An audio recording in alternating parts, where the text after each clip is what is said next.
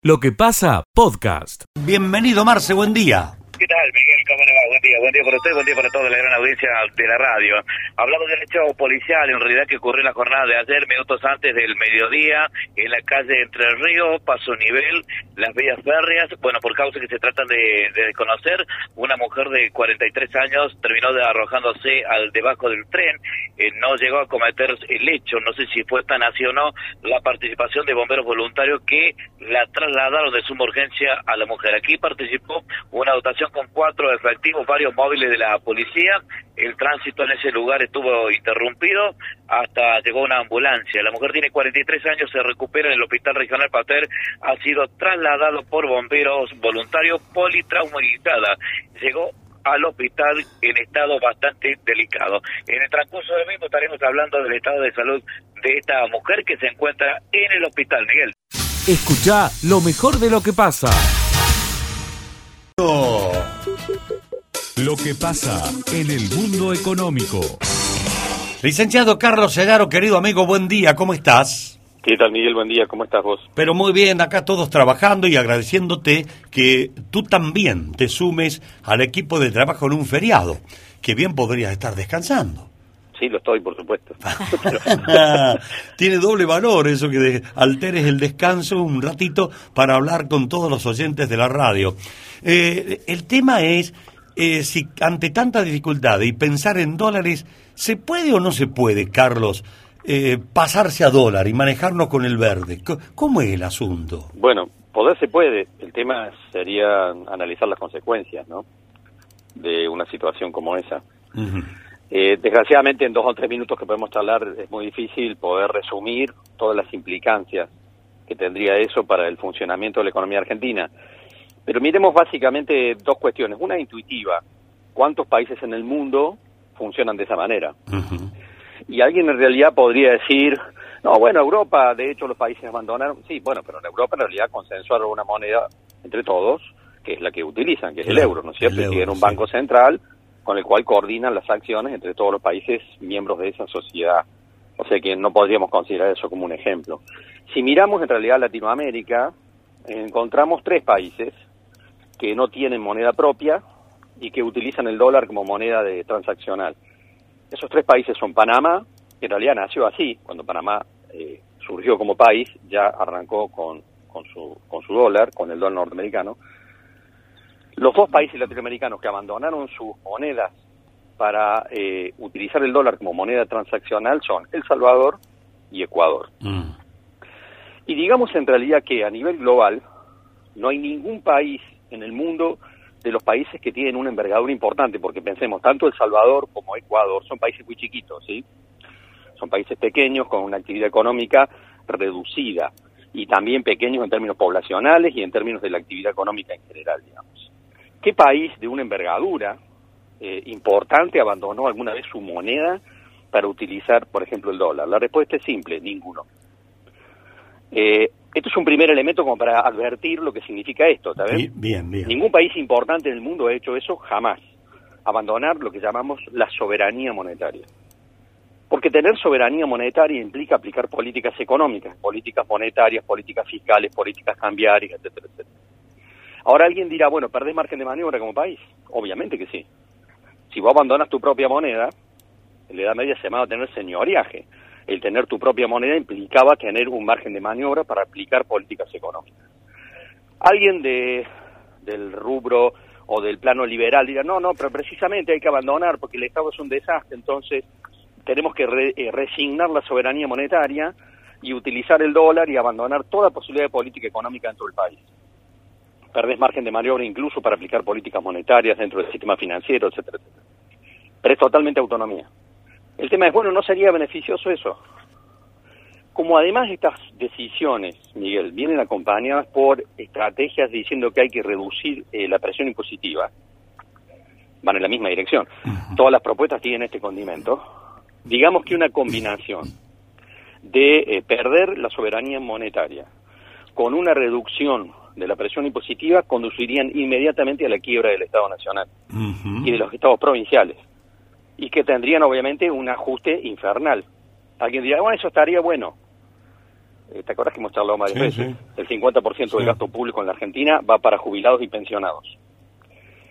Si algún momento alguien tuviera que votar esto y un jubilado votara en favor de esto, se estaría casi inmolando, suicidando, porque lo que ocurriría inmediatamente sería la quiebra del Estado y la imposibilidad del Estado de poder financiar todo el gasto previsional, por ejemplo, y otros, por supuesto, gastos más. Cambiar todos los pesos por dólares implicaría hoy casi duplicar la cotización del dólar, o sea que automáticamente iríamos a un golpe devaluatorio descomunal que generaría, por supuesto, un proceso inflacionario también importante, muy duro, y en eso también un escenario recesivo inmediato con una pérdida de poder adquisitivo de asalariados, cuenta propista, etcétera. O sea que iríamos en lo inmediato a un escenario recesivo muy profundo, con la quiebra del Estado y la imposibilidad de financiar el gasto público, con un escenario recesivo en una combinación, con lo cual aumentaría, por supuesto, el nivel de pobreza en la sociedad argentina, aumentarían los niveles de indigencia, porque no habría cómo financiar además los subsidios vinculados a los sectores indigentes. Es una combinación, a mi juicio, letal. Inviable. Letal. Casi Eh, inviable. por supuesto, hay que dirán, no, bueno, pero en el tiempo es un ajuste necesario y después la inflación va a eliminarse. Por supuesto, en el tiempo después no va a haber más inflación. Pero vamos a Pero quedar la verdad, poco. va a Vamos, ser- va a ser- vamos va a quedar poco. del- va a ser la paz del cementerio. sí, después. claro. Entonces, este, la verdad es que cuando alguien dice, bueno, pero ¿y quiénes proponen cosas como esta? ¿Y con qué objetivo? ¿Qué objetivo detrás? Porque, a ver, en muchos casos hay actores que plantean propuestas que detrás tienen intereses. En general siempre es así, obviamente. Cuando yo lo escucho a mi ley, por ejemplo, plantear una cosa como esta, nunca diciendo cuáles son las consecuencias, ¿no es cierto?, Eh, de semejante decisión, lo que tengo que pensar es quién está detrás de mi ley, quién lo banca. Y por supuesto que entre quienes lo bancan están las fundaciones norteamericanas de extrema derecha, que van por un proceso, digamos, similar al que vimos en Ecuador o al que vimos en El Salvador, casi diríamos repúblicas bananeras. Eh, de tal manera que me parece que ir por un proceso de dolarización en una economía con la envergadura que tiene la economía argentina. Mm, Nosotros no somos El Salvador, claro, claro. ni somos Panamá. Sí, sí. Es decir, somos uno de los 30 países más importantes del mundo en términos de nivel de actividad económica. Entonces, en realidad, decir, es ir por un camino que no hizo nadie con las consecuencias que estamos diciendo, Miguel. Mm. Y por Bien. supuesto que esto sería algo eh, funcional a los intereses de los Estados Unidos, también en una disputa planteada entre Estados Unidos y China, lo hemos charlado otras veces también esto, con respecto a cómo Estados Unidos quiere defender su patio trasero en términos de intereses frente al avance no solo de China, sino de todo el sudeste asiático. Y en este punto recordemos, por supuesto, que el principal cliente comercial de Argentina se llama China, Mm. desde hace rato ya, ¿no es cierto? ¿Y por qué detrás de propuestas como esta, vuelvo sobre mi ley, en algún momento le preguntaron en un reportaje hace poco eh, si iba a romper relaciones con Cuba y Venezuela, dijo que sí. Entonces alguien le dijo, porque él dijo, con todos los países comunistas hay que romper relaciones. Entonces el periodista le dijo, pero ¿y China? Ah, con China también hay que romper relaciones, dijo. Bueno, ahí queda claro detrás de qué intereses están determinados personajes en la Argentina. Escucha lo mejor de lo que pasa. Lo que pasa De 9 a 13. En lo que pasa llega el especialista del tambo, José Yacheta. desde todoagro.com en día lunes feriado todos al pie del cañón. Buen día, José, ¿cómo estás? ¿Qué tal, Miguel? ¿Cómo te va? Muy buen día para vos, para todo el equipo de lo que pasa en esta tórrida mañana del 22 de noviembre. Está apretando el calor fuerte ya a esta hora.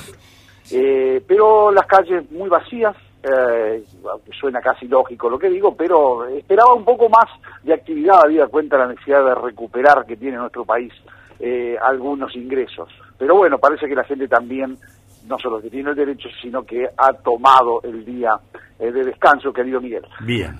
Me enfoco en el cultivo de la alfalfa porque estamos preparando, estoy organizando todo lo que es el trabajo semanal y quincenal.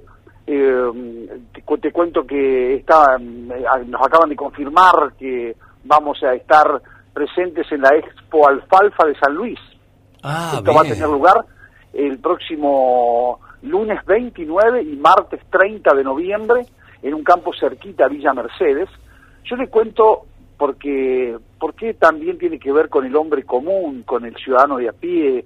Eh, ustedes saben que hace algunos años atrás hubo algunas lluvias por fuera de lo normal en San Luis y muy cerca de Villa Mercedes, en lo que se llama la zona La Cuenca del Morro, Mm. que son unas 180.000 hectáreas, Miguel, que tienen un eh, leve declive, que tienen un morro, por supuesto, y donde se armó el río Nuevo. Ah, ¿Qué pasa con el río Nuevo? ¿Por al- qué al- se armó un nuevo río? Que está cerca, un pueblo cerca del sur también de Córdoba, acá. En Córdoba es otro el cerro, es otro el cerro, Ah. pero eh, también es el mismo fenómeno. Ah. ¿Y entonces a qué se debe? Bueno, hay un documental imperdible ahí en YouTube que lo he visto de unos 40 minutos eh, de cabo a rabo y realmente eh, vale la pena. ¿Qué- ¿Con qué tiene que ver con esto? Básicamente con que le faltó bombas verdes a esa gran cantidad de agua que fue al suelo y sabemos que el suelo, Miguel, es un silo de agua Mm. en sus diferentes capas viene acumulando agua y cuando llega a un punto y nadie la consume, por eso es que ha faltado bosque y ha faltado bombas verdes, porque cuando uno pasa a hacer cultivos industriales o cultivos extensivos, lo que hace es gastar menos milímetros que, por ejemplo, un bosque. Y hay un ejemplo en una parte de ese río nuevo, que es un río, te digo, ancho como el tercero, caudaloso, Mirá profundo. No, no es tan caudaloso, eh, eh, porque San Luis llueve menos que aquí, eh, acumula menos agua, pero sí es tremendamente ancho porque la erosión que produjo fue enorme y fue buscando su propio lugar, como ha sido la construcción de los ríos en antaño en nuestra región. Pero voy al punto de... eh, de que en una parte del río se ve de un lado el bosque y de otro lado un cultivo de soja y de maíz, no es para esti- estigmatizarlo, pero se ve cómo está todo húmedo del lado del cultivo de maíz y soja Mm. y cómo está casi seco del lado del monte, que consume por supuesto mucho más agua. Es un botón de muestra. ¿Por qué me tira alfalfa en esto? Porque los ingenieros y los especialistas y los expertos han visto que la alfalfa es una gran herramienta porque es un cultivo que diríamos desde el punto de vista del uso del agua, ineficiente. Para expresar su máximo potencial, te come 100, 1.300 milímetros. 1.300 milímetros contra 500 de un cultivo de estival. Entonces, eh, la alfalfa puede ser una gran herramienta y ahí la- el gobierno de San Luis, con los técnicos del INTA, han pergeñado que puede aguantar unos 20, 30 mil hectáreas de alfalfa, eh, que eso también beneficiaría a los pequeños productores, los sistemas ganaderos, y de eso se trata la jornada, querido Miguel, que iremos el próximo lunes, seguramente estaremos cubriendo desde allá, desde Villa Mercedes, todo lo que suceda. Hay un programa bastante eh, profundo, con disertantes algunos cordobeses, por, ejemplo va a estar Roberto Rosanigo, Federico Sánchez, también cordobés, porque Córdoba, claro está, es una referencia a nivel nacional, también en materia de alfalfa.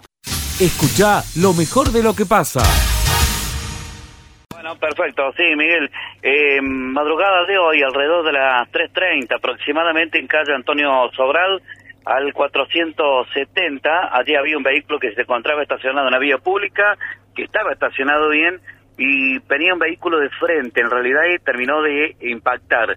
Este vehículo que venía de frente ingresó en contramano y terminó de chocar a este vehículo que se encontraba estacionado. Hay una persona herida Qué que ha sido derivada al hospital por bomberos voluntarios. Reitero, ocurrió 330, calle Antonio Sobral, al 470. Miguel. Escucha lo mejor de lo que pasa. El que siempre gentilmente nos atiende. Pablo, ¿cómo está? Buen día. Buen día, Miguel, ¿cómo estás? Aquí estamos laburando todos, poniéndole qué lindo día para trabajar, Pablo, hoy. Así es. Me Siempre es lindo día. Eh, Siempre, siempre lindo día, sí. Hay que hacerlo. Con calor o sin calor hay que trabajar. Y queremos ocupar un poquito de, de la situación, eh, ¿cómo le llamo? Jurídica, sociojurídica del, del, del laboratorio Gornitz. Eh, sabemos que eh, hay un organismo que es el círculo de, el colegio de bioquímicos de la provincia, que tiene una exigencia que eh, tu laboratorio no aceptaría totalmente. Eh, el, el colegio dice que un laboratorio tiene que tener un bioquímico como socio. Y en la renovación societaria de tu empresa, eso no se daría. Y ahí se generó, ¿está bien explicado así? Sí, exacto. Y el, nuestro laboratorio empezó en 1948 y hasta 1996 estuvo a cargo de mi padre. De Salomón. Cuando él de Salomón. Cuando él fallece en el 96 hasta la fecha, que ya son 25 años, he estado como responsable yo, que no soy bioquímico, que soy médico. Eso no debería generar mayor conflicto, ¿por qué? Porque el laboratorio es una empresa de salud y puede ser titular de una empresa cualquier persona física o jurídica que lógicamente no esté inhabilitada por la ley. Hasta allí todo transcurriría dentro del marco legal. ¿Qué sucede? Colegio de Bioquímicos, que no es lo mismo que el Círculo de Bioquímicos de Villa María, sino es una entidad de ley que le otorga la provincia de Córdoba determinadas funciones. Y la función que le otorga la provincia es la regulación de la matrícula. Cuando uno habla matrícula es lo que el público puede observar cuando se coloca un sello, es un número que identifica a un profesional y esa es la palabra clave, al profesional, no a la empresa. Entonces, la provincia le ha otorgado poder al colegio para controlar a los individuos, no a las empresas.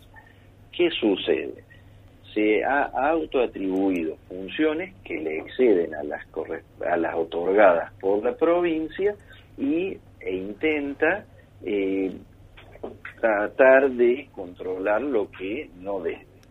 A punto tal que en fin de 2019 intentó promulgar una nueva ley que fue vetada por el Poder Ejecutivo, por el gobernador, y dentro de los puntos que ha vetado es esto que nosotros estamos cuestionando.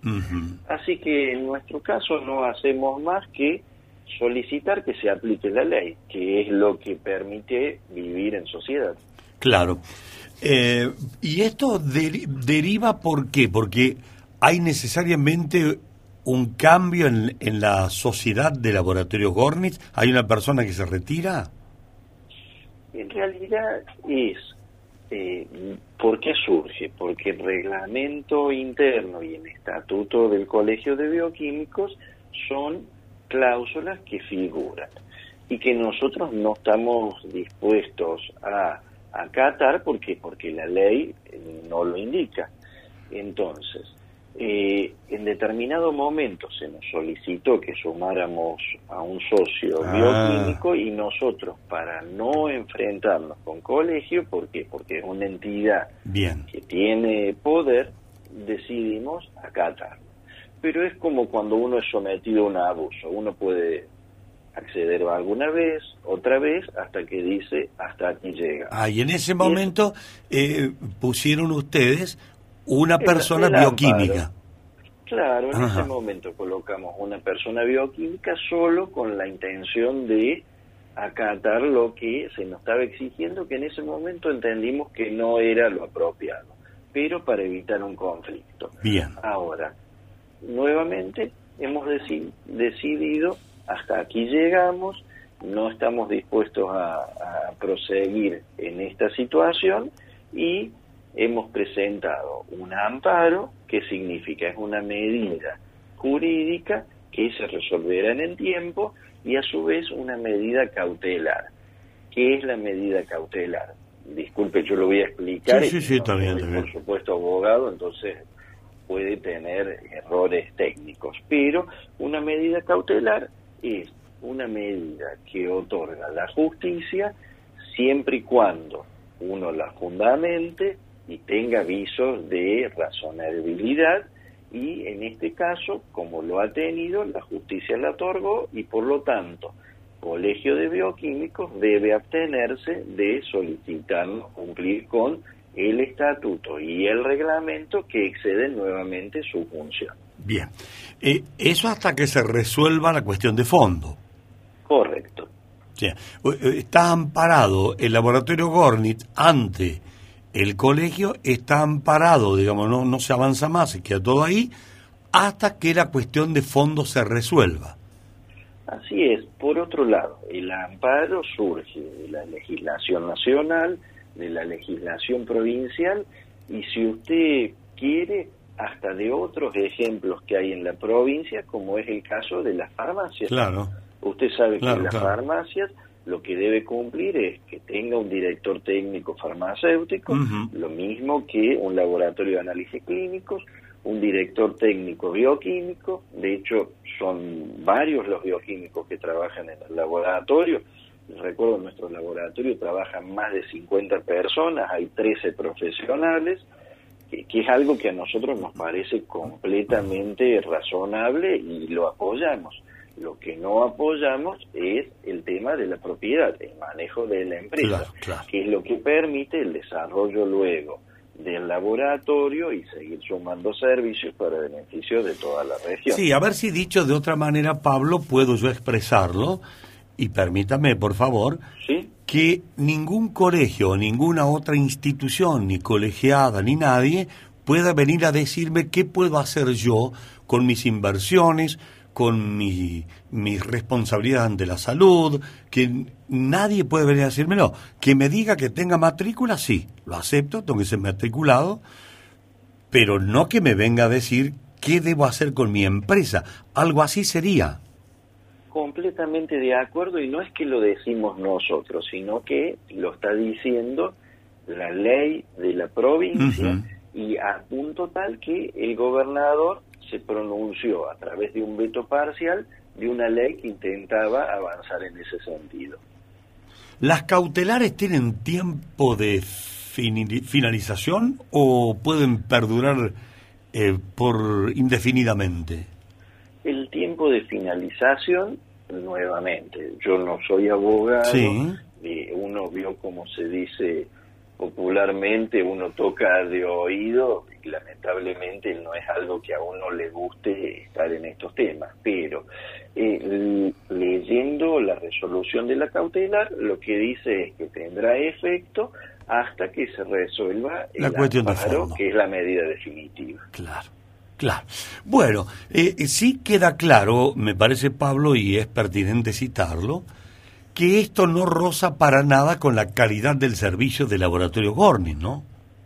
No, al contrario, mire, es algo que estamos haciendo para tener una base sólida y si uno piensa hacer más inversiones como se han hecho Claro.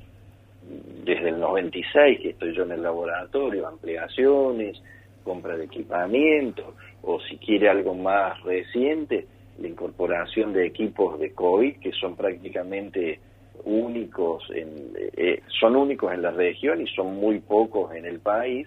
Y la pregunta es para hacer todo esto tiene sentido estoy apoyado por el país estoy por apoyado por la ley o no estoy apoyado Claro. esa es la base es, es saber si uno puede seguir como ha- hasta ahora o lamentablemente tiene que empezar a desactivar los esfuerzos Claro. Y si no, preguntarle al colegio de, de bioquímica si puedo hacer esta compra. O puedo hacer esta, eh, esta venta o incorporar este equipo. Es una cuestión mía. Algo así sería.